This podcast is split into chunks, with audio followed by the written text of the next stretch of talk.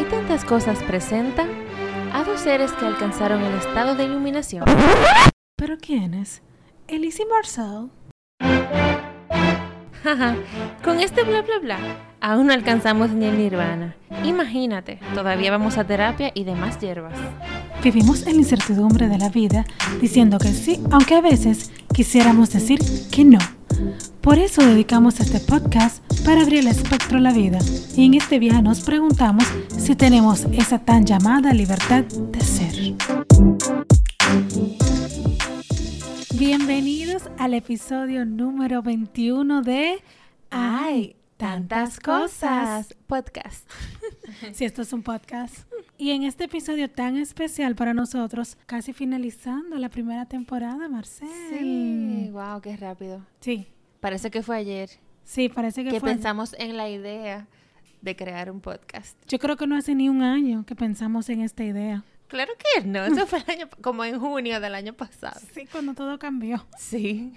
Y en este episodio tan especial vamos a hablar de algo que nos encanta, el último libro de la temporada. Sí, es de nuestro querido Deepak Chopra. Eh, son las siete leyes espirituales del éxito. Para mí es eso, eh, Chopra, recogen las perlas de la sabiduría más poderosas en este libro. No, de verdad. Qué es- mística me escucho. Sí.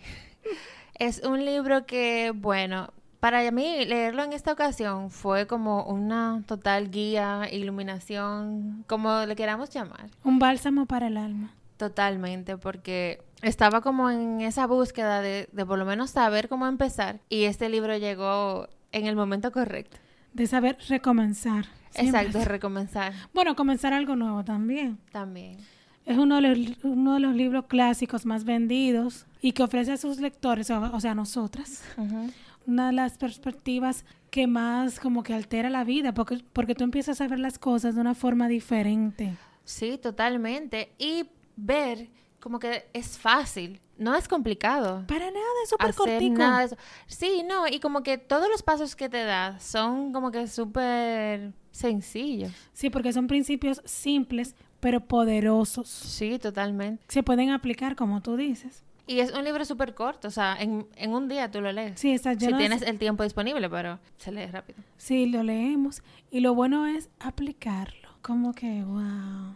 Y poco a poco, porque él, dice un día cada principio. Sí, un día a la vez. Ujú. Y es un libro para mí de consulta que yo, si no lo han leído, les recomiendo que lo compren, porque para mí es un libro de consulta totalmente. Sí, sí. Yo lo leía, creo, de verdad que quizá lo leí, las leí y lo leí por arribita, porque en ese momento no era muy ávida en la lectura. Pero ahora lo leí y creo que realmente sí, llegó en el momento correcto. Hay algo que él dice al principio del libro que me encanta, que lo voy a leer, Marcel. Antes de las leyes, que él dice, el éxito es la habilidad de realizar sus deseos, o sea, nuestros deseos, con facilidad y sin esfuerzo. O Cuando sea, te dejas fluir. ¿Cuántos paradigmas tenemos de que tenemos que esforzarnos para lograr las cosas? Y cuando Deepak te dice eso solamente en el principio, yo digo, wow. Sí, sí, va muy relacionado a lo que hablamos de, de la lucha Sí, sí, totalmente. y de la misma ley del, del menor esfuerzo. Ujú, Sí, la mencionamos en ese episodio. Sí, la mencionamos en ese episodio. Y la volvemos a mencionar en Ah, este. sí, y que muchas veces vemos como que la abundancia material es como que lo único, y lo único que representa el éxito. Pero que el es éxito es, muy subjetivo, muy subjetivo para mí el éxito. Y creo que nunca te vas a sentir con éxito porque la gente siempre quiere más. Porque O siempre queremos más. Porque nos está gobernando el ego, totalmente. Bueno, él dice, el, el éxito verdadero es así, la experiencia de los milagros, el despliegue de la divinidad dentro de nosotros. Fíjate cómo lo define, me encanta. Antes de definir las siete leyes espirituales, él dice que hay que entender el concepto de ley. La ley dice que es el proceso por el cual lo inmanifiesto se convierte en manifiesto. El proceso por el cual el observador se convierte en lo observado. Ay, dime tú, Marcel, ¿qué es eso? Dime. Es cuando tú dejas de, como, como dicen, cuando tú te conviertes parte del paisaje, que ya tú eres el paisaje en sí de lo que tú estás observando. O cuando te sientes parte de, exacto, cuando eres uno con el paisaje, que es lo que dice Deepak en, la, en el libro, que somos parte de la naturaleza, no estamos aparte de. Y estas leyes, por así decirlo, son las leyes que rigen la naturaleza en sí. Él pone muchos ejemplos. O sea, todos los, sus ejemplos son de la naturaleza. Son bien prácticos también. Sí, claro. Vamos a empezar entonces con la primera ley, que la primera ley es la potencialidad Pura. que es que él la define como no bueno él dice que está basada en el hecho de que de que somos en nuestro estado esencial conciencia pura entonces yo dije wow qué conciencia pura me pregunté y mismo él la define Ajá. él dice que la conciencia pura es potencialidad pura es el campo de todas las posibilidades y creatividad infinita es como que nosotros somos de por sí ya infinitos Exacto. O- sin principio ni fin Exacto, es como que lo, lo que permanece, el espíritu. Sí, y que muchas veces basamos nuestro poder en el ego, como te mencioné antes. Lo que pasa es que, entiendo yo, pocas personas, o inclusive mucha gente se pasa la vida entera sin reconocer este, este dato o aceptarlo tal cual es. Incluso nosotras sabiéndolo, se nos es difícil Sí, manifestarlo. Es difícil manifestarlo. O sea, como que vivir con esa aceptación de que dentro de nosotros, o que somos eso, somos espíritus, somos, eh, ¿cómo se dice? Eternos, nos cuesta aceptarlo porque estamos tan familiarizados con el hecho de que somos esto, Materia. somos materia. Utilizamos al ego. El ego, lamentablemente, solo se basa en las cosas ex- externas que duran lo que esa cosa dura. O sea, si se acabó el dinero, ya... Te jodiste. Sí. O sea, es Si así. se acabó la belleza, ya tú no eres. Y así, O, nos por ejemplo- así vivimos, así nos manejan. Ah, mira, un ejemplo muy importante que de la película que acabo de ver de, del universo Marvel, el Doctor, Doctor Strange, que cuando él se ve que ya él no puede ser doctor porque sus manos no funcionan, él perdió su esencia. O sea, él, no, él, él- era incapaz de verse en otra cosa que no fuera eso, en un, en un famoso neurocirujano. Sí. Entonces, cuando ya él finalmente se rinde, que se va allá donde el sitio donde se va, no me acuerdo, y él ve toda esa potencialidad que él tiene más allá de ser un doctor. Totalmente. Cuando empieza a jugar con los diferentes cuerpos que tenemos. Él dice que para acceder a la ley de la conciencia pura utilicemos la práctica de la meditación, El silencio. el silencio. Mira, a mí no me ha costado mucho eso porque yo creo que ya yo lo trabajé en otra vida, pero la mayoría de las personas, a mí me cuestan otras cosas, esa no, les cuesta estar en un silencio. Creo yo que no me cuesta, ahora tal vez me cuesta un montón. A mí em, no me cuesta estar en silencio, pero me cuesta callar la mente. Pero ya llega un punto que él, que él mismo lo dice en el libro, que a la mente no le queda de otra. Cuando ya tú la sometes a un silencio, porque al principio va a estar como un niño. Ese no, no, no es aquí que lo ponen el ejemplo, pero creo que sí. Que es cuando tú, si tú un niño le cambias la rutina, la primera noche te va a hacer una pataleta terrible. Tú tienes que llevarlo a un punto. O sea, por ejemplo, que un niño no quiera dormir en su habitación. La primera noche prepárate. Te va a hacer un show y una malcriadez increíble. La segunda va a ser menos. El mismo show, pero menos con menos intensidad. Hasta que tú te adaptes. Así mismo se comporta nuestra mente, que empieza con una pataleta de que no, pero yo quiero hablar, yo quiero hablar. Ajá. Y lo importante es dejarla hablar. Habla. Va a llegar un punto Que que, se va a callar. Ya, dale, habla. Di todo lo que tú quieras. Pero yo me voy a quedar en silencio. Sí, también Deepak menciona en el libro como que cuando el ego reconoce la autoridad del espíritu, entonces se calla porque soy yo que te estoy mandando a callar. Sí, pero que el secreto tan dueño tanto tiempo, el ego ahí gobernando. Exacto.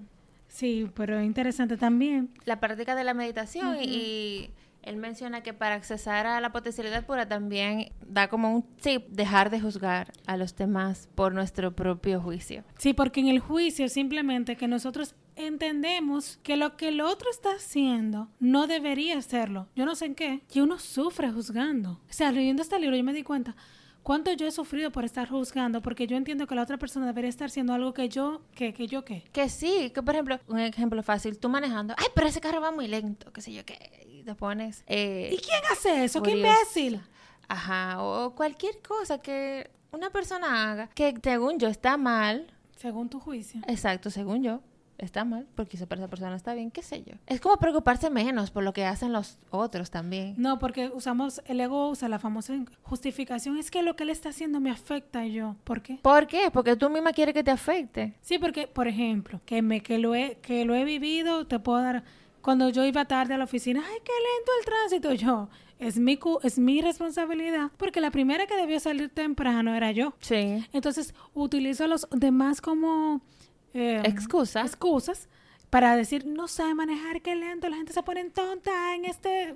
Y con cualquier situación. Yo creo que estoy cansada de decirle que con cualquier situación se aplica, o sea, cualquier cosa. O sea, que el juicio no... De cocina, de restaurantes, de servicios. O por ejemplo, esto que el Super Bowl que pasó ahora, el medio tiempo de The Weeknd, acabándolo en las redes. Ya yo me di el chance de verlo, me gustó mucho, la verdad. Ah, yo no lo he visto. Yo pero me vi. encanta The Weeknd. Sí, sí, o sea, o sea, a lo mejor no fue el espectáculo que la gente, yo no sé lo que la gente esperaba. Comparándolo con J-Lo y Shakira. que esto ya tam- estamos en otra era, pero la en gente otro año, en otra era, J-Lo y Shakira ya pasó. No iban a repetir este año también. o sea, querían que lo repitieran o algo y, así. eh, es The Weeknd, Canciones totalmente diferentes. no, y como que yo me quedé como que, fíjate cómo gente que no ha hecho nada en su vida criticando un espectáculo, porque todo el que estaba criticando las redes no ha hecho absolutamente nada en su vida comparado con ese espectáculo que se No han organizado espectáculos, no son artistas, no son cantantes. pero nos damos el gusto de juzgar. Entonces, cuando Nos sentimos con esa autoridad. yo no sé por qué. El ego. Así, claro. Entonces, esos son como quien dice lo que dijimos. Pasos para, o sea, tips para acceder a la potencialidad pura. Súper sencillitos, ¿eh? No juzgar, súper sencillo, nos levantamos juzgando que si hace mucho sol, que no me gusta, el silencio, que para mí es una de las prácticas más... Ay, señor, eso es divino para mí el silencio. De verdad, para mí eso suena cómoda. Pero Sí. callar el- la mente yo sé que cuesta. Sí, que Porque yo he tenido mis retos. Cuando yo me meto en un bucle de pensamiento ahí, y la mente se apodera de mí. Sí. Soy su esclava. Totalmente. Entonces, Deepak aquí nos aconseja como que un día nos levantemos y, y- y digamos, hoy no voy a juzgar nada de lo que ocurra. Qué lindo el día a día. Ajá, y cuando te encuentres juzgando a alguien, por lo menos se hace conciencia, ¿verdad? Sí, totalmente. Porque no es que no juzgues, de que ya, yo no mañana no juzgo. O sea, si es una práctica tan arraigada, no, no, tal vez no sea lo más fácil de hacer, pero es lo más Por lo menos uno va tomando conciencia. No conozco a nadie que yo sepa, por lo, men- por lo menos desde mi silla, que haya dejado así de juzgar. Claro, pero es sí- una práctica. Claro, pero sí conozco personas que quizá hacen un poquito más de conciencia con eso. Porque quien se hace daño con la juzgadera es uno mismo. No, y que también comienza, tú juzgas menos cada día más. Exacto. O sea, cada día que pasa tú juzgas menos. Te descubres, "Ay, mira, estamos, juzga-". por ejemplo, los otros días nos pasó a nosotros hablando de alguien, tú y yo aquí de reformadas. y tú me pusiste diciendo que estamos criticando ahí se acabó todo. Sí. Y como que lo que lo otro, según nosotras, debería ser Y nosotras, si fuéramos ellos, haríamos exactamente lo mismo. Y, y Deepak menciona en su libro, que me gusta mucho, que él dice que, hablando del silencio, que mantente quieto y reconoce que yo soy tu Dios. Otro tips que no podemos olvidar para acceder a la, a la potencialidad pura es acceder a la naturaleza. Sí, convivir completamente con la naturaleza, por lo menos una vez a la semana, según él, ya sea en una playa, en un campo, en la montaña, en un río, Vayan al observando. mirador. Bueno, observando el atardecer, donde sea, el cielo, las estrellas. A mí me pasa cuando vuelvo en la tarde a mi casa que puedo ver ese atardecer y eso como que un momentito yo, ay, qué belleza. Y lo veo todos los días y no todos los días me percato de la belleza de cada atardecer. Sí, a mí me pasa en la noche, si salgo y miro para arriba y el cielo está con muchas estrellas, yo me quedo de que, wow, qué belleza. Y en ciudad es tan difícil ver las estrellas. Sí, pero se ven. Eh, Quizá Sí. porque yo vivo en un campo, pero se ven. Yo tuve que salir de la ciudad para apreciarlas. Bueno, Porque la, la- el cielo estaba cuando lleno. estábamos, cuando estábamos en las galeras, yo estaba absorta mirando para arriba, se veían todas y cada una de ellas. Ay, sí, es verdad. Sí, también. Ahora que las galeras, eso es un paraíso. Así como que, wow, perdido en medio de la costa norte de República Dominicana. Es como que, what? Ujú, muy lindo. Demasiado bello. Entonces, Pero antes de pasar, esta parte de hacer un, de a- observar la naturaleza es una invitación a sentirte parte de ella. sí, él lo menciona más adelante. Sí. De que nosotros compartimos prácticamente el mismo, todos tenemos el mismo ADN.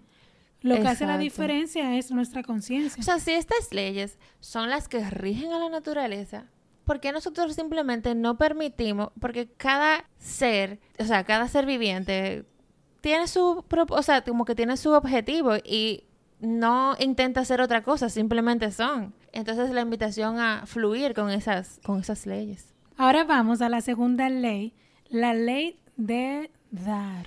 Dar, Marcel, dar. Sí, Deepak dice que el universo opera por medio de la dinámica del cambio. Dar y recibir son diferentes aspectos del flujo de energía del universo, lo que tiene todo el sentido. O sea, como que nada es estático. No, todo fluye. Todo Inclusive fluye. en nuestro organismo todo se mantiene siempre en constante movimiento. Sí, como que él dice que el universo opera por medio de la dinámica del cambio. Que dar y recibir son diferentes aspectos del flujo de energía del universo. O sea, tú, tú, tú cuando tú das, tú no te quedas sin recibir. Claro. Lo que pasa es que muchas veces nuestro ego se apodera de nosotras y queremos recibir lo que nosotras entendemos que deberíamos recibir. Por ejemplo, yo te hago un favor y digo, wow, Marcel no me devolvió el favor como yo entendía que tú deberías devolverme el favor. Y a lo mejor no eras tú el que me ibas a devolver el favor. Quizá era otra gente o otra cosa que te iba a pasar. Porque en- entiendo, nos creemos tan powerful, tan poderosos de que es como nosotros digamos que tienen que pasar las cosas. Sí. Y yo trabajé para eso. Exacto. Y yo trabajé para eso porque yo lo hice, porque fui yo.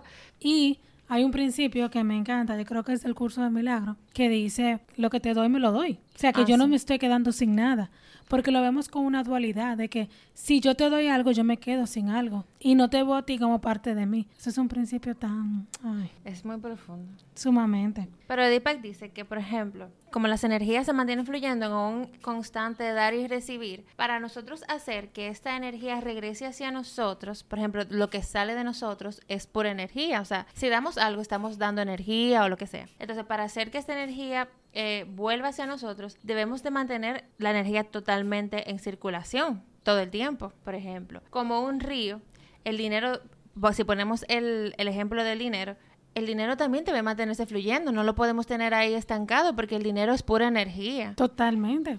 De hecho, si te fijas, si tú dejas un dinero guardado en un banco sin movimiento, la inflación, la inflación acaba con él. Sí, Se convierte en nada. Lo que valía hoy ya mañana no lo vale. sí, y dice, por ejemplo, eso mismo del dinero. El dinero cuando se mantiene sin fluir, comienza a estancarse, a atorarse, a sofocar y a estrangular su propia fuerza de vida. Eh, La circulación es lo único que lo mantiene, lo mantiene vivo. El dinero no se estanca. O sea que si tú tienes que, que 100 pesos ahí aguachapado, Tú ahí, tu clavito, como le dicen. manténlo fluyendo. Sí, manténlo fluyendo. Entre- van a llegar más. sí, claro. Es que entre más das, más recibirás, porque mantendrás la abundancia del universo circulando en tu vida. Y algo muy importante que Deepak dice es que la actitud con la que se da, Ay, sí. la energía con la que se da, si tú das creyendo que estás perdiendo algo, no estás haciendo absolutamente nada. No, por eso es cuando uno da el diezmo, si decides darlo, hay que darlo con alegría, gozo, Gozo y amor. Porque eso es lo que tú estás sembrando. Si tú siembras miedo de que no, yo estoy dando el diezmo, porque que Dios me dijo que tuviera el diezmo. Sí, y no nos refería, no nos referamos nada más al dinero. Si estamos dedicándole tiempo a alguien que sentimos que estamos perdiendo el tiempo, o si hacemos un favor a alguien que sentimos también que está, estamos perdiendo el tiempo, realmente tú estás haciendo el favor, pero no estás haciendo absolutamente nada, o sea, no estás creciendo con eso que estás haciendo, si, si- como quien dice, decreciendo. Decreciendo, Ajá. involucionando, como diría. También. Pero sí, qué bueno que dijiste eso, que no es solamente el dinero un favor, entre comillas, o una labor, Una oración. una oración, lo que sea, una ofrenda. Porque es la intención detrás del dar y recibir es lo que es más importante, Según el libro. Y es así. Bueno, por lo menos vivirlo así es más bonito, ¿no? Claro, eso es lo bonito, porque esa acción te suma más que te resta. Entonces, prácticas para poner en, bueno, para poner en, en prácticas, tips. Tips para poner en práctica esta ley. ¿Cuáles serían, Marcela? Eh, dice Deepak que para poner en práctica esta ley, por ejemplo, lo primero que tenemos que hacer es, obviamente, dar. Dar con alegría. Entonces, como que a cada persona que te encuentres en tu día, o obviamente, no a todo el mundo, pero si te acuerdas, lo ideal sería como que a todos, de regalarle un regalo, hacerle un regalo. Ya sea, por ejemplo, eh, una oración para esa persona, un halago, un regalo, porque los regalos no solamente son... eh, Materiales. Materiales, exacto. También él dice que así mismo como das, recibes. Entonces, recibe todo lo que todo lo que te llega. si no, di que, ay, no, gracias, no te moleste. Exacto, siéntete Tome merecedor. el regalo, por Exacto. favor. Siéntete merecedor de lo que te dan y recíbelo con alegría también, porque así se mantiene la energía del dar y recibir fluyendo de una manera grata, por lo menos. A mí me costó mucho aprender a recibir, porque yo sentía como, si me invitaban a un restaurante, no, yo pago, no, que yo pago. Ahora digo, ah, ¿tú quieres pagar? Paga. Paga, gracias, yo lo recibo, Totalmente. feliz y contenta. ¿Me quieres regalar 10 millones de pesos? Me lo pueden regalar, yo no tengo ningún problema, yo lo recibo. Gracias. Sí. Eso habla de eso también, dice el del, del agradecimiento. Sí. Él enfatiza esa parte. Sí, de agradecer. De recibir con agradecimientos Sí. los regalos de la vida que tiene para ofrecerte. O sea, como que lo agradezca. Que el agradecimiento es tan bello. Y dice también como que cada vez que te encuentres con alguien, deseale silenciosamente felicidad, alegría con una, con una sonrisa. Porque para mantener eso mismo, la energía fluyendo, lo que das recibe. Y yo he hecho esta, esta práctica de mandar bendiciones ocasionalmente y me ha ido tan bien porque en verdad yo siento que me lo estoy dando a mí misma. Por ejemplo, antes Claro de yo sí. llegar a un lugar, yo mando una bendición desde mi casa ant- antes de salir para allá. Y para mí eso es como, wow, yo me siento bendecida. Yo no sé el sitio, pero yo me siento bendecida. Claro. Y bendecida, pero no de las bendecidas. Hay muchos tipos de bendición. Ya. Próxima ley, que es la ley del karma. Causa y efecto. Muchas veces, bueno, yo misma pensábamos que el karma era solamente con lo malo, pero es simplemente causa y efecto. Tú, Igual que la ley de Newton. sí, ¿cuál es la ley de Newton? La de causa y efecto. Ah, bueno. Pensé que me ibas a decir algo más místico. No. Cada acción genera una fuerza de energía que regresa a nosotros de la misma manera con lo que sembramos es lo que cosechamos. Simplemente sembraste un árbol de un arbusto de fresas, vas a cosechar fresas. Eso no tiene que ver nada de que él es tan malo que le espera el karma. No. O sea, el malo es según el juicio tuyo. Cuando elegimos acciones que traen felicidad y éxito para otros, el fruto de nuestro karma es la felicidad y el éxito. El karma no es malo, señores, por favor. Yo No. quiero hacer un episodio de esto porque veo tantas veces que eso fue el karma. Es muy curioso el tema, el tema del karma. No sé en qué punto de la historia se- Los occidentales, Ajá, evidentemente. comenzamos a hablar de que el karma, hasta yo misma en algún momento lo Claro, llegué a yo pensar. misma pensaba que el karma era lo peor. Una relación karmática. Pero no lo vamos a abordar ahora mismo, pero hay diferentes tipos de karmas. Sí, claro, sí. Eh, pero el karma principal es eso mismo, causa y efecto. Si tú haces cosas buenas, te pasan cosas buenas. Yo sé que eso también puede traer muchos pensamientos eh, complicados, porque siempre, cada vez que, o sea, me ha pasado, porque que cada vez que lo comento, siempre me dice, pero si, y todas esas personas que hacen cosas malas, que les va bien. Pero ¿qué es lo que lo- estamos juzgando? Pero no, exacto, pero no sabemos. No sabemos más allá tampoco. Tú estás viendo la superficie. Sí, claro, porque tú ves una persona que vende droga, que tiene dinero, eso es bueno. Que tiene dinero, es bueno, ¿verdad? Sí, claro. Pero y todo lo demás que, que, que contrae solamente eso, porque vemos solo el lujo, vemos el lujo, las mujeres, y lamentablemente muchas personas también consideramos eso que es algo bueno, ¿no? No, Aunque lo bueno lujo- también es subjetivo, pero Eso es subjetivo porque a mí me gusta el lujo. sí está bien. pero a lo que me refiero es que no vemos más allá. Claro, lo que De nosotros eso. lo que estamos viendo es la puesta en escena. Nosotros no estamos viendo Exacto, la- la poniendo el ejemplo de que lo que tú dijiste de de cuando se usa cuando viene según nuestro juicio Sí. de drogas, por ejemplo. Pero hay todo un engranaje en esa industria, digamos así, donde hay muchísimos factores. O funcionarios que son ladrones, que viven bien. No, hay un montón de cosas que Claro. trae eso. O sea, la- esa industria tiene muchísimos factores y solamente nos limitamos a ver los resultados aparentes. Claro, te lo digo porque esa es la respuesta más común que recibo cada vez que hablo del karma. Además, yo también queriendo instruir a las personas, pero bueno, Sin que nadie te haya pedido sin que nadie me haya pedido. Pero quién sabe si yo vine aquí a este mundo también a ser una semilla de conciencia. Conviértete en la conciencia como potencialidad. Qué responsabilidad. Bueno, es que como, mi- como mismo dice el libro, nos guste o no, todo lo que está sucediendo en nuestra vida, sea afortunado o desafortunado, es el resultado de las decisiones y acciones que hemos hecho en el pasado. Nada es al azar. Claro, así mismo, Absolutamente nada. así mismo como dice, eso, o sea, eso mismo que yo estaba hablando. La mayoría de nosotros, aunque tenemos poder de elección infinita, nos hemos convertido en manojo de reflejos condicionados que están constan- constantemente siendo activados por gente y circunstancias en resultado de conductas predecibles. Como que ya todo está como que puesto. Si yo te doy, tú me vas a dar para atrás. Como que no hay, no hay pierde ahí. Sí, está en el- Como que ya todo está predestinado. Porque vivimos en el pasado constantemente, como dice un curso de milagros. Todo lo que vemos es lo pasado. también. Ah, bueno, que todos dicen lo mismo.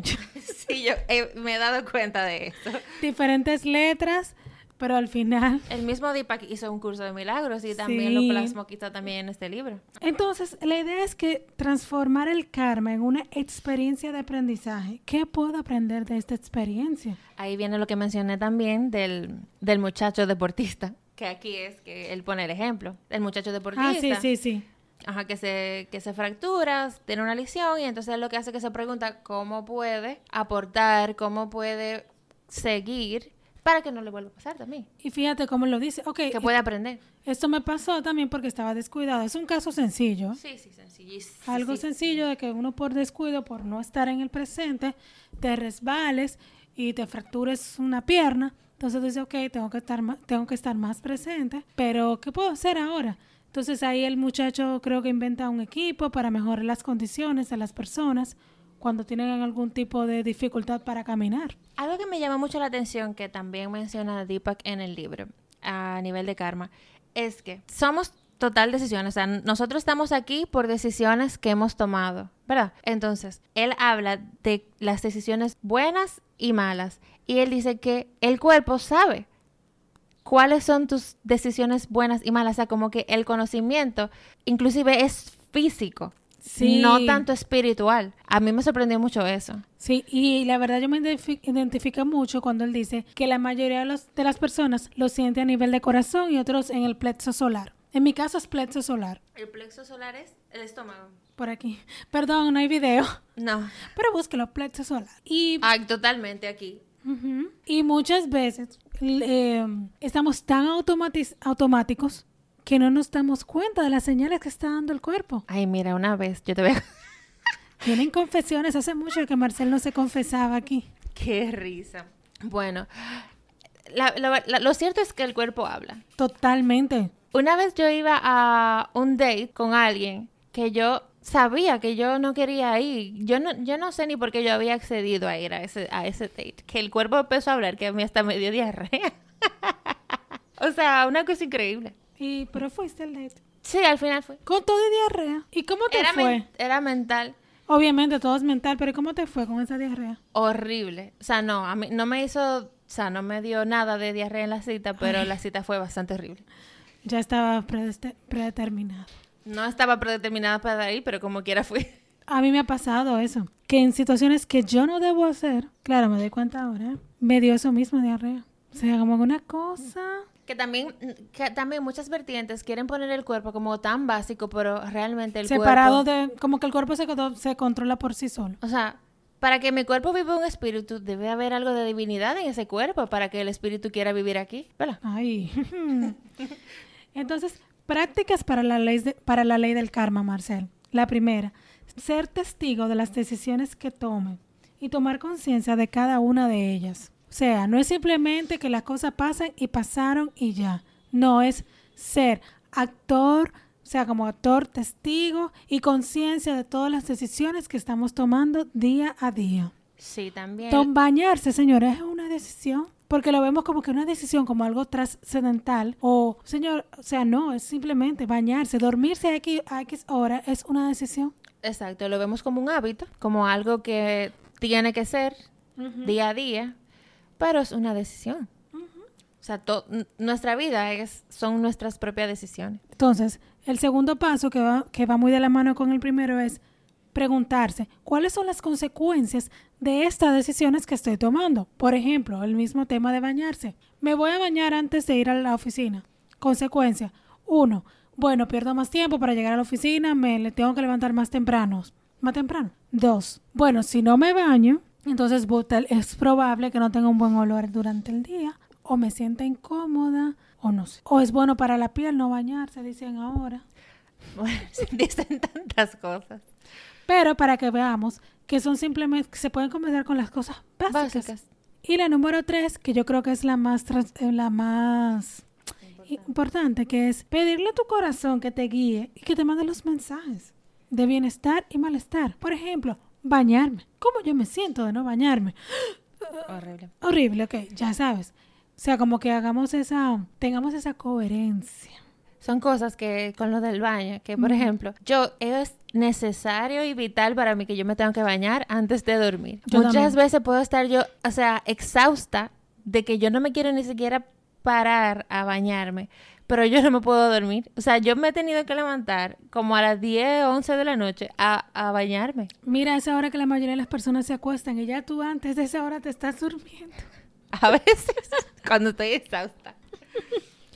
Pasemos de la ley del karma a la ley número cuatro, el menor esfuerzo. Esta la vimos en el episodio de la, la La lucha. Y sorprendentemente, esta ley rige todo. Sí, Todo. Todo. Rige todo. ¿Y Porque él menciona que la inteligencia de la naturaleza funciona sin ningún tipo de esfuerzo. O sea, no se esfuerzan por, por ser algo que, o hacer algo que no deben de hacer. una culebra no se esfuerza por arrastrarse por el piso, por ejemplo. No, no se decepcionan porque no logran algo que no, No. están des- destinados a ser. O sea, un árbol no se decepciona porque viene el otoño y se les caen todas las hojas. Lo que yo sí entiendo es que muchas veces, y lo digo porque me pasa, ¿eh? es complicado saber qué es lo que debo hacer, cómo yo dejo fluir, la, cómo dejar fluir las cosas sin querer meterme en el medio, de- sin querer controlarlo todo. Porque tiene que ser a tu manera. Porque tiene que ser a mi manera, porque siento que si no hago nada no se da nada y así sucesivamente. Creencias que también son limitantes y que no permiten que esa energía fluya. Totalmente, porque a veces tú entiendes que algo es bueno para ti al final, ¿cuántas decisiones yo misma he tomado pensando que algo es bueno para mí y al final no para nada? Pero también cuando, y cuando tenemos esos pensamientos limitantes, es como que ponerle una pared de, de, de ladrillos a la energía para que pueda fluir. Pero es que es difícil, te digo algo, por lo menos para mí, cuando tú tienes unas, un sistema de creencia que te decían, haz mucho, haz mucho, haz de todo para que se te logren las cosas. Entonces viene Deepak Chopra y nos dice, No haz, hagas me- nada. no, haz menos y lograrás más. Tú te quedas como que, ¿what? Yo no sé si tú recuerdas, cuando esa- eso yo lo escuché la primera vez, o sea que me, me acordó esto, una vez que estábamos con, con Luna, que ella dijo, trabaja menos y gana más. Y yo dije, ¿qué? ¿Cómo así? Yo no puedo ganar, trabajar menos y ganar más. Sí, totalmente. Sí, y va con, totalmente con la, con la ley. Sí, porque tú no ves, como yo dije en, en ese episodio, a un león queriendo ser el rey de la selva, él simplemente es el rey. Ok, entonces, dice aquí, como dice, dice Deepak en el libro, que la naturaleza humana es de manifestar de una manera fácil y sin esfuerzo nuestros sueños para que se conviertan en forma física. Y en muchas partes del libro él dice como que ese es el objetivo y los humanos son los que tenemos la facilidad de manifestar eso que nosotros queremos. Sé que es difícil eh, aplicar esta ley y como que hacerla tuya, No lo declares así. no, no, no, no quiero, no quiero limitar ninguna conciencia ni nada por el estilo, pero como hemos estado acostumbrados a vivir, Sí, claro. Es, sí. com- es complicado aceptar Hay la que, ley. hay que desaprender para aprender. Yo la amo, A mí también me encanta. yo la amo y creo que yo nací para manifestar esa ley.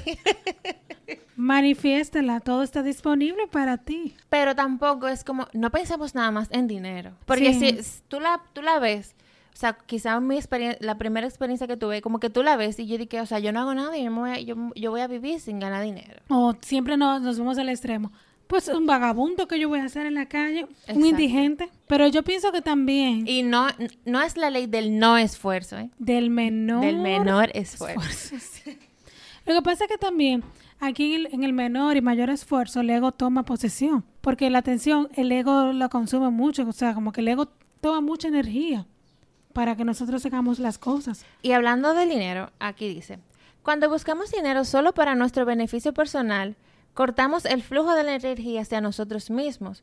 E interferimos con la expresión de inteligencia de la naturaleza. Pero cuando tus acciones están motivadas por amor, no hay desperdicio de energía. Y cuando tus acciones están motivadas por amor, tu energía se acumula y se multiplica. O sea que Sí. cuando pensamos en generar cosas que solamente es para nuestro propio beneficio, que no, que no vemos más allá, eso también, eso limita la energía. Totalmente. Marcel, hay tres componentes para la ley del menor esfuerzos. Tres cosas que puedes hacer para poner, para poner en práctica este principio de haz menos y logras más. El primer componente es la aceptación. La aceptación simplemente significa que harás un compromiso, o sea, como que hoy vas a aceptar a las, a, las, a las situaciones, a las personas y a, las, y a los eventos tal y como ocurran, como que no oponernos a lo que es. Mira, esto me dio tan en el alma cuando yo releí esto en esta semana, porque para mí esta fue una semana muy retadora donde yo me oponía a todo lo que estaba sucediendo.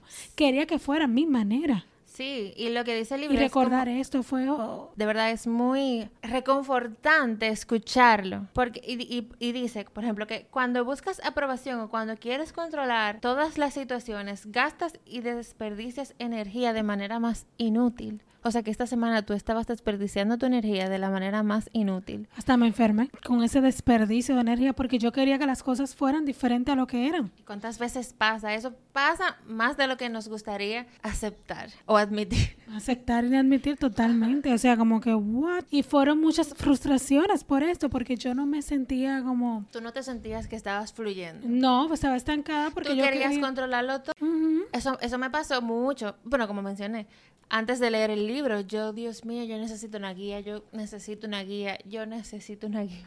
Porque yo me sentía estancada. Y sentía como que estaba juzgando demasiado, que no sé, Que XY. XY, todo. Y entonces, Entonces, cuando no aceptamos lo que es por lo que es, sin ningún tipo de juicio, ni que sean como, no, como nosotros querramos que sea, y es que cuando no aceptamos lo que, lo que está sucediendo como es, hay que recordar, y yo tuve que recordar esto, que no estábamos, yo no estaba eh, reaccionando a la situación tal cual, sino a mis sentimientos sobre esa situación, que el problema era lo que yo sentía, no la situación per se, mi interpretación al final, que al final no es culpa ni de, de lo que está pasando afuera, es lo que yo interpreto que no debe estar sucediendo, por eso es que sufrimos.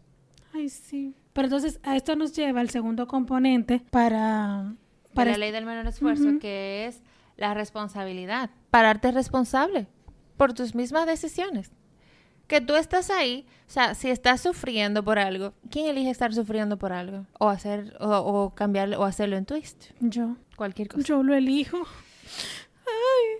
o yo también, todo el mundo. A mi elige. niña interna no le gusta. La verdad es que todos, en algún momento de nuestra vida, seguimos y el, hemos elegido sufrir por cosas. Porque ese momento no debe ser así como nosotros entendemos que debe ser. Exacto. Creemos que tenemos el control de nuestra propia vida. Y ni siquiera es.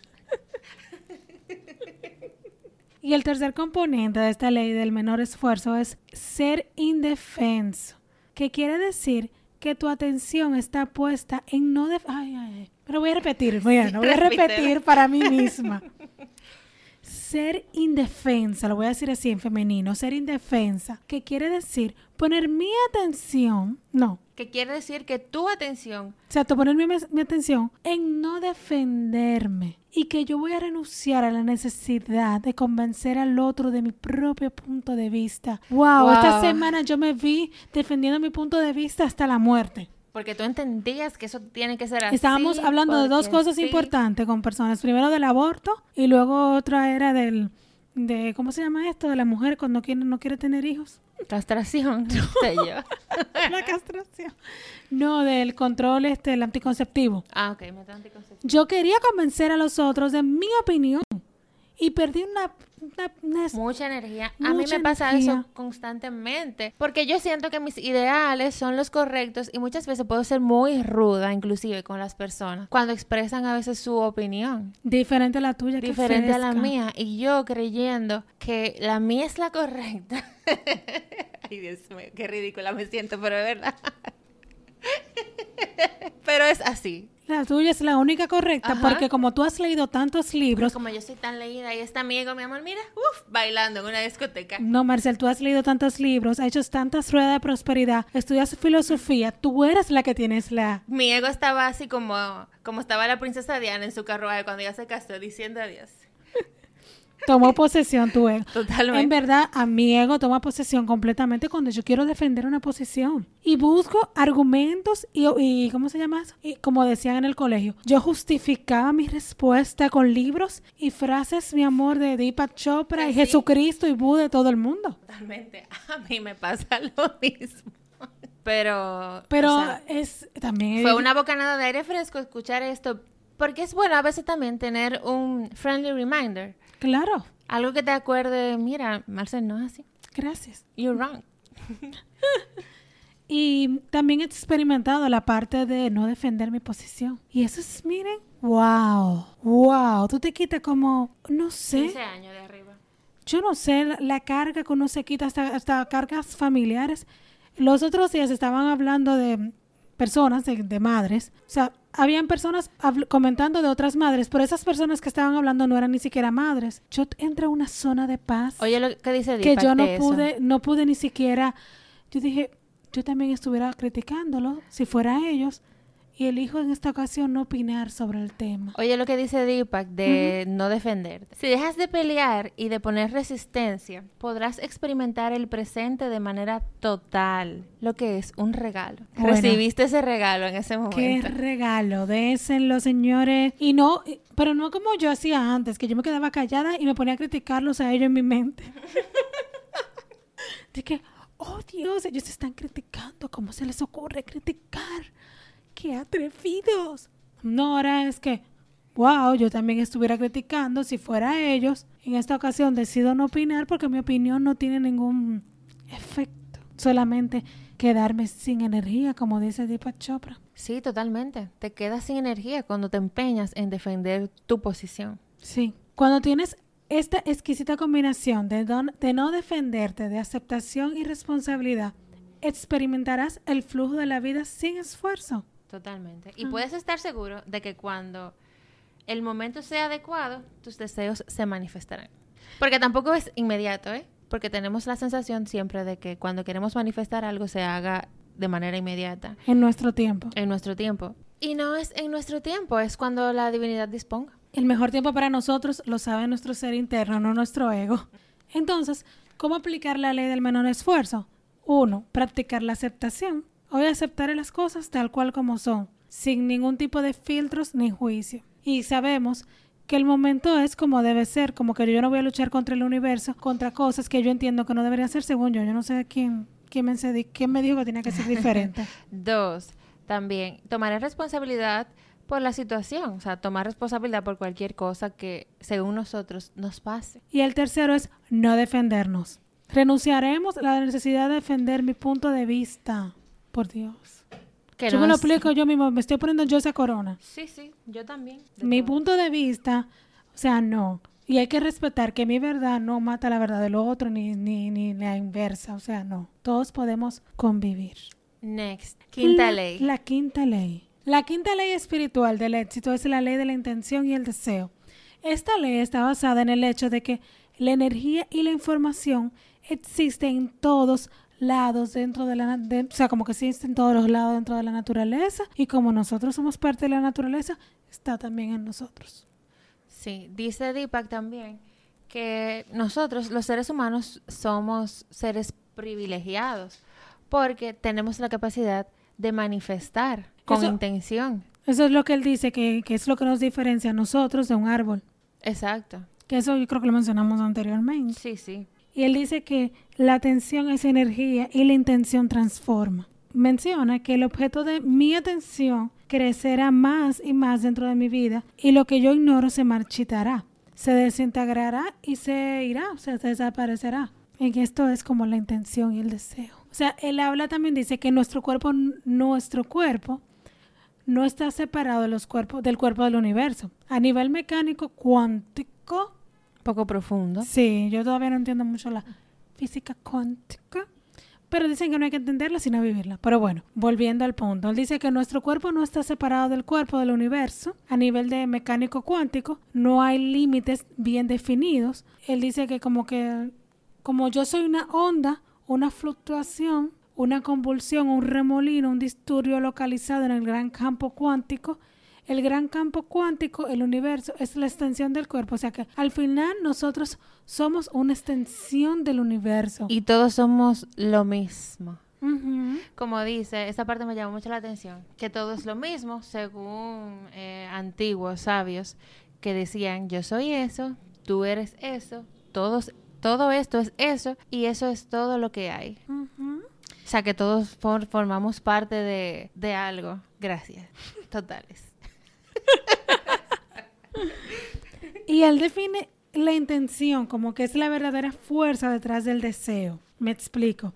Que la intención sola es muy poderosa porque es el deseo sin apego. O sea, sin apego al resultado final. Por ejemplo, eso, se complementa con la ley del apego. O sea, la intención combinada con desapego nos lleva a una vida centrada, tener conciencia del momento presente. Cuando la acción es realizada con conciencia del momento presente es cuando es más efectiva.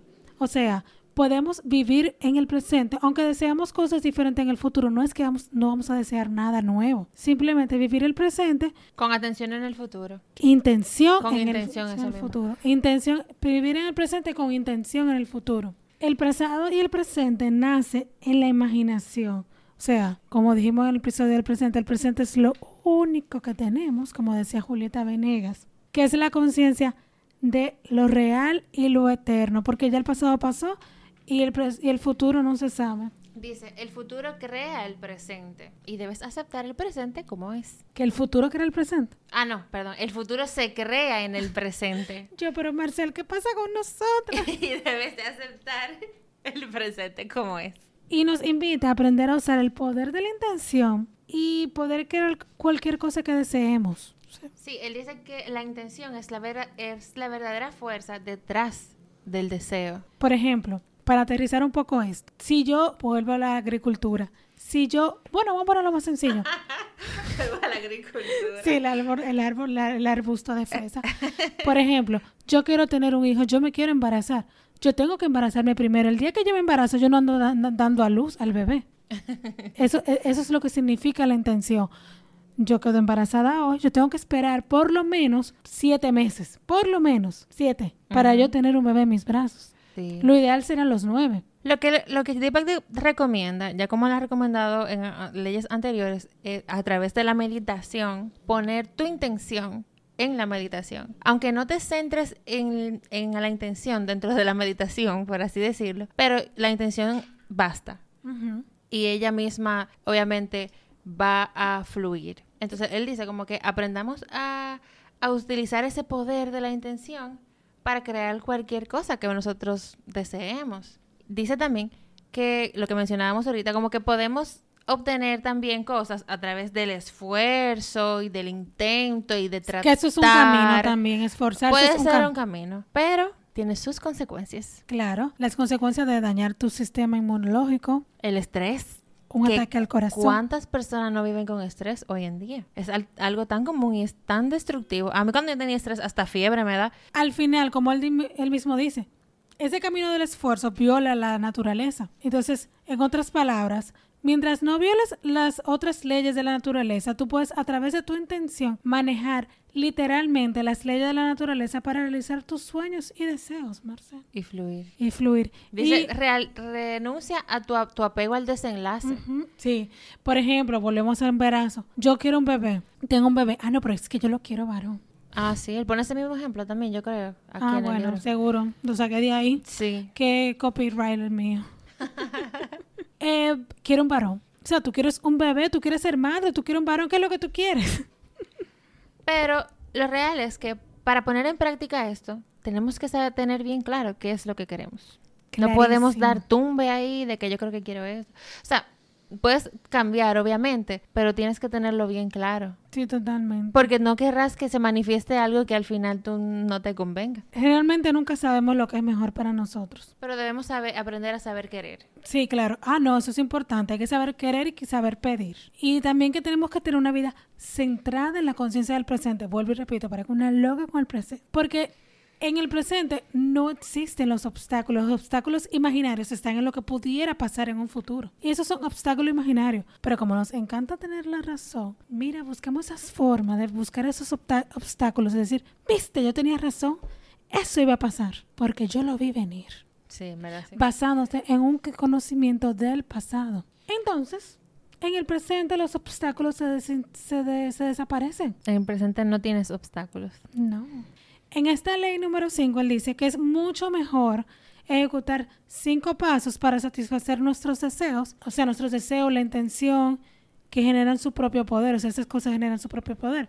En los cinco pasos él dice, por ejemplo, el primero es introdúcete en la brecha. Esto quiere decir que centres en ese espacio, que sea que te metas en ese silencio que él menciona al principio, esos pensamientos para que tu ser tome posesión de, o sea, tome posesión de lo que es. El número dos es, una vez encontramos ese momento de que ya estable, que nos conectamos con nuestro propio ser, o sea, es cuando ya puedes eh, manifestar esas... O liberar tus intenciones y deseos. Los reales, no los del ego. Y también, en el número tres, él dice que mantengamos el estado de autorreferencia. Repito, autorreferencia. Dígase, que mantengas tus deseos solo para ti y no lo compartas con nadie, a menos que esas otras personas compartan los mismos deseos.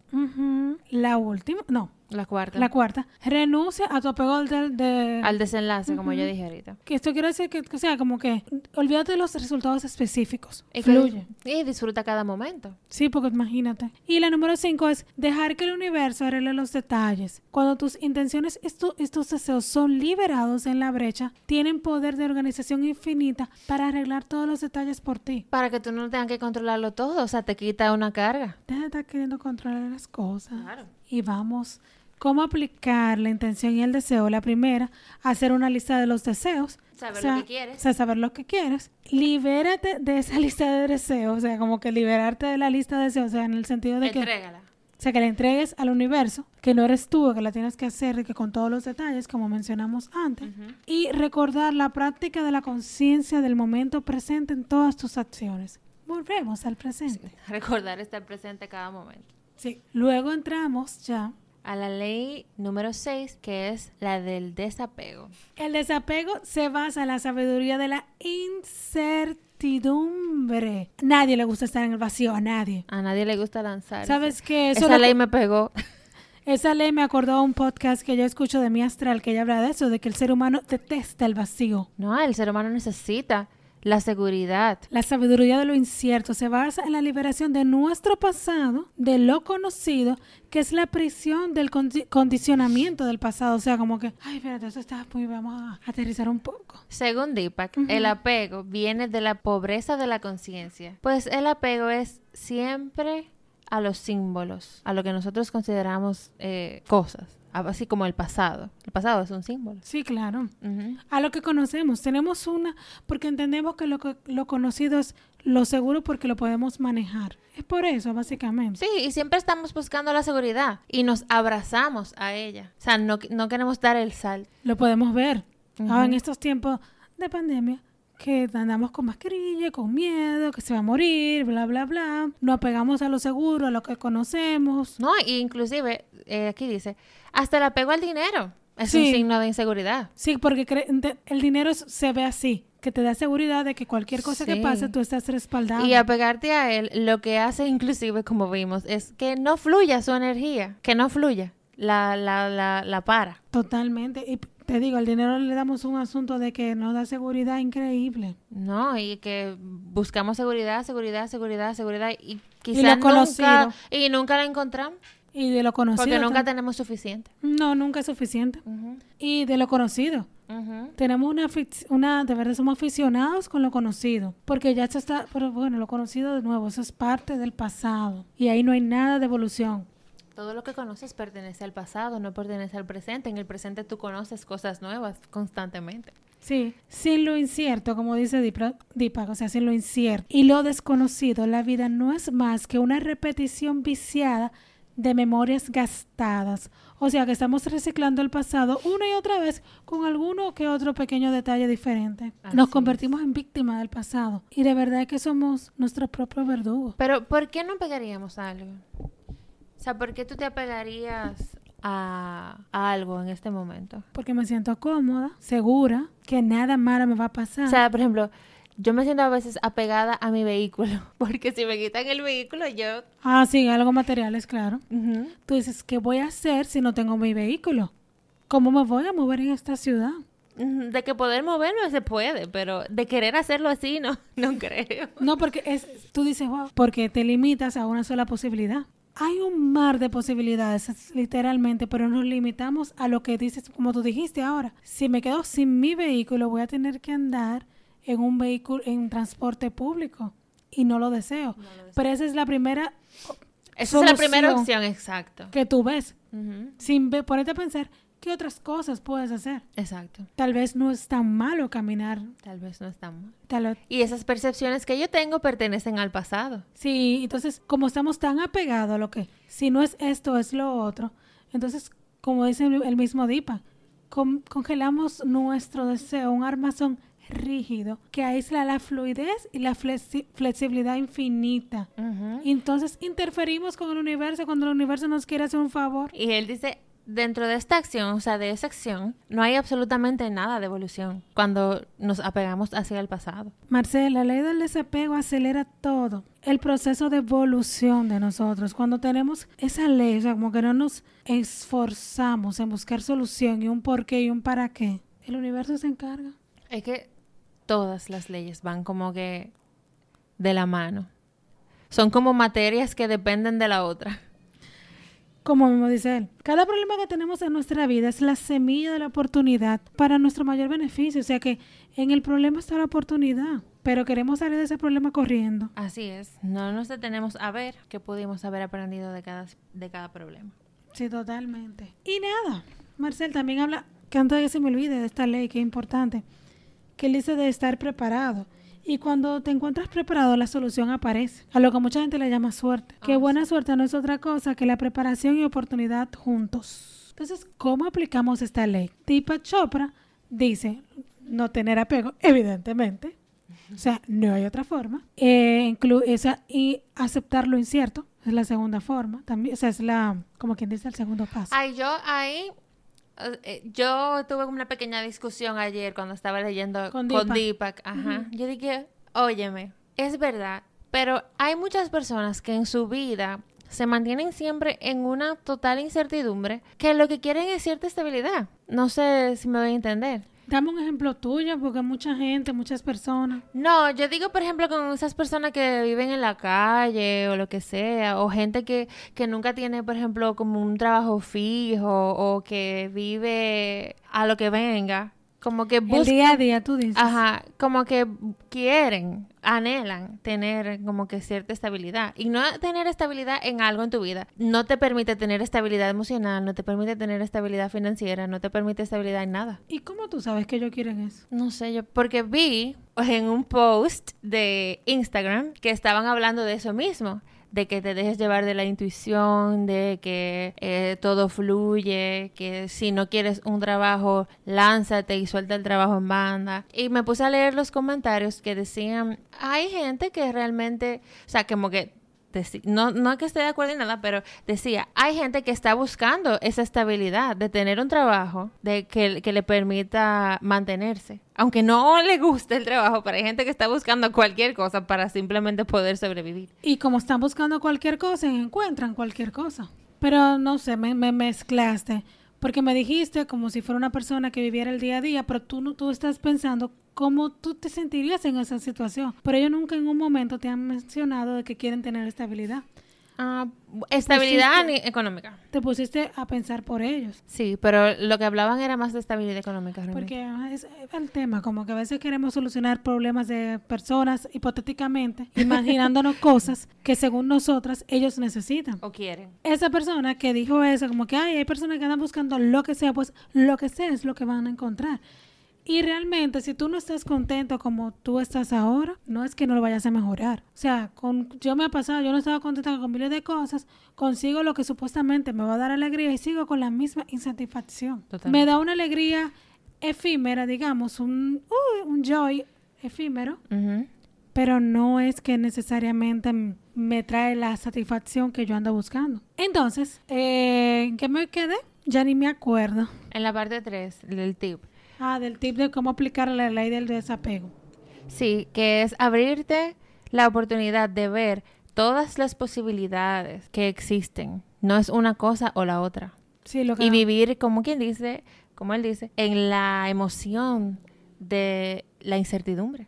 Sí. Entonces, de ahí pasamos a la última ley, la ley del Dharma o propósito en la vida. Todos tenemos un propósito en la vida, un don único o talento especial para darle a los demás. Entonces, mi querida Marcelita, la ley del Dharma dice que nos hemos manifestado en esta tierra, en este plano, de forma física porque tenemos un propósito que cumplir. Lo que hay es que buscarlo. Eso está como soul. Buscar tu propósito. Sí, totalmente, Soul. Todos tenemos un propósito en la vida y, o un talento único. Sí, pero aquí hablan de que es de la forma como que tú vas a servir. Sí, el servicio a la humanidad, nuestro servicio a la humanidad, que no solamente la parte egoísta. Sí, no solamente del disfrute, es simplemente de la forma en la cual tú vas a servir. Y que si no lo sabes, como yo, es, es preguntarle, porque el conocimiento está ahí. Y empezar a caminar, empezar a ver cosas que tú... A veces queremos una gran revelación. O abrir, exacto, abrir el abanico de posibilidades. Empezar a explorar, mira, esto no me gusta, esto no me agrada, mira, por aquí sí. Y, a- y al final, yo pienso que cada camino te va dejando cosas en los demás. O sea, cosas que a lo mejor tú entiendes que no es tu propósito, pero va dejando secuelas positivas en el camino de otros. No, y que lo más seguro te va formando para encontrar El gran momento. Exacto. Y como el mismo Deepak dice, si expresas tus talentos para satisfacer necesidades, creas abundancia y riqueza ilimitada, que no es caerle atrás al dinero. No, es todo. Sí, sí. Plenitud. Cuando él habla de esta actividad, de esta actividad, este talento único que tiene cada ser humano, nos da una facilidad quizá para poder identificarlo y es que dice que cuando lo estás realizando pierdes todo el sentido del tiempo. Cuando expresas ese talento único que poseemos, en muchos casos puede ser inclusive más de un talento, pero esa expresión te lleva a una conciencia sin tiempo, que es como marcan en Soul la zona. Sí, la zona, totalmente. Y por ejemplo, Eso es como em, a mí me pasa mucho en este un podcast. gozo espiritual. A mí me pasa mucho que yo pierdo la noción del tiempo aquí hablando. Perdemos la noción del tiempo. Esto es O sea, estamos, en el campo, estamos haciendo algo del camino. Date amor, Marcel. y Una exaltación del espíritu. Él lo define como eso. O sea, la zona es como una exaltación del espíritu. Porque tu espíritu se regocija. sí, totalmente, totalmente. Y hay algo también, una, él dice que debemos hacernos unas, unas preguntas para poder eh, manifestar este Dharma en nuestra vida. Que él dice que en vez de preguntarme qué hay, de, qué hay para mí, ¿sabe? El diálogo interno con el ego, puedes es preguntarte cómo podemos ayudar, que es el diálogo interno con el espíritu. Y entonces el espíritu es ese, ese dominio de conciencia que tú experimentas con la... Con tu universalidad. Sí, totalmente. ¿Cómo puedo ayudar? O sea, y también nos dice que si queremos dar el mayor uso a nuestra ley del Dharma, entonces debemos hacer varios compromisos. El primer compromiso es a través de la práctica espiritual voy a buscar a mi ser superior que va más allá de mi ego. Es una conciencia sin tiempo lo que tú mencionaste, Marcel. Entonces, nada. Entonces, el segundo compromiso es descubrir nuestros talentos únicos y encontrarlo y disfrutarlo al mismo tiempo para llegar ahí a la zona. Y el tercer compromiso es, me voy a preguntar cuál es la mejor manera para mí servir a la humanidad. Contestarme esta pregunta. Y él dice algo también que yo, que yo hasta subrayé, que dice es, preguntarme que si yo no, si el dinero no fuera un problema, que yo estuviera, que, sea que yo hiciera todo el tiempo, si, con, que, si- que yo hiciera con mi tiempo, que yo haría si yo tuviera todo el dinero del mundo. Eh, sí, esa pregunta la vi ayer y yo dije, wow. Yo creo que es un- por ahí una, es un buen punto para empezar. Si yo tuviera todo el dinero del mundo, que yo no tuviera que preocuparme por eso. ¿Qué yo haría? ¿Qué yo estuviera haciendo? Si, así, si hicieras lo mismo, estás en un buen camino. Si no, no es que estás en malo, pero hay que. O sea, por lo menos estás más cerca del Dharma. Si tú, si tú dijeras, mira, con todo el, si yo no tuvieras que preocuparme, ocuparme del dinero y que yo estuviera haciendo, yo dije, wow, yo no estuviera haciendo lo que estoy haciendo, yo misma. Pero si alguien se encuentra, si es afortunado de decir, no, yo estuviera haciendo exactamente lo mismo, si tuviera mucho dinero, sin importar, o sea, si tuviera, si no tuviera que ocuparme de buscar dinero, yo dije, que yo estuviera haciendo, lo primero que me vino a la mente fue viajar, A mí también me, me, me llegó a la mente eso mismo. viajar. Conocer, pero después dije, después que yo ya conozca todo y siga teniendo dinero y siga teniendo Ay, yo tiempo. estoy como Elizabeth Gilbert, hasta que a mí no se me quita el deseo de viajar. Entonces, ahí también nos podemos preguntar, ¿cuál es la mejor manera, mía, mi mejor manera, de ayudar a la humanidad? Ese es más o menos el Dharma. Entonces, ¿cómo aplicar la ley de la- del Dharma o propósito de vida? Primero, dice, alimentando con amor a los dioses y embrio, a los dioses embriones que habitan en nuestro ser. A nuestro ser espiritual.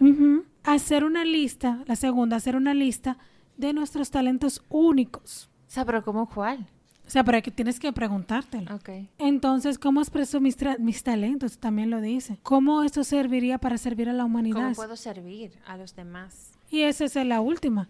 ¿Cómo puedo servir a la humanidad? Esa sería como el último. Y nada, Marcel, es como esto para resumir el libro. Él dice que cada ley se complementa una con la otra. Por ejemplo, la ley de la potencialidad pura es experimentada a través de la meditación y el silencio, a través de no juzgar a los demás y comunicándome siempre con la naturaleza. Y esta ley de la potencialidad pura es activada por la ley de dar que el principio aquí es aprender a dar aquello que buscas. O sea, si yo quiero dinero, yo tengo que dar dinero. O sea, debo, decido dar dinero. Si quiero amor, yo decido dar amor. Y ahí es como empezó a activar cada una de las leyes. Entonces, que ahí mismo, a través de la ley del, del dar, activo la ley del karma. Porque así voy creando un buen karma. Y un buen Y karma va- se- la energía va fluyendo. va fluyendo porque yo estoy dando aquello que yo quiero recibir. Si yo quiero abundancia, yo doy abundancia. Y así todo va surgiendo fácil y sin esfuerzo que nos lleva a esa. A la ley del menor esfuerzo. Ujú.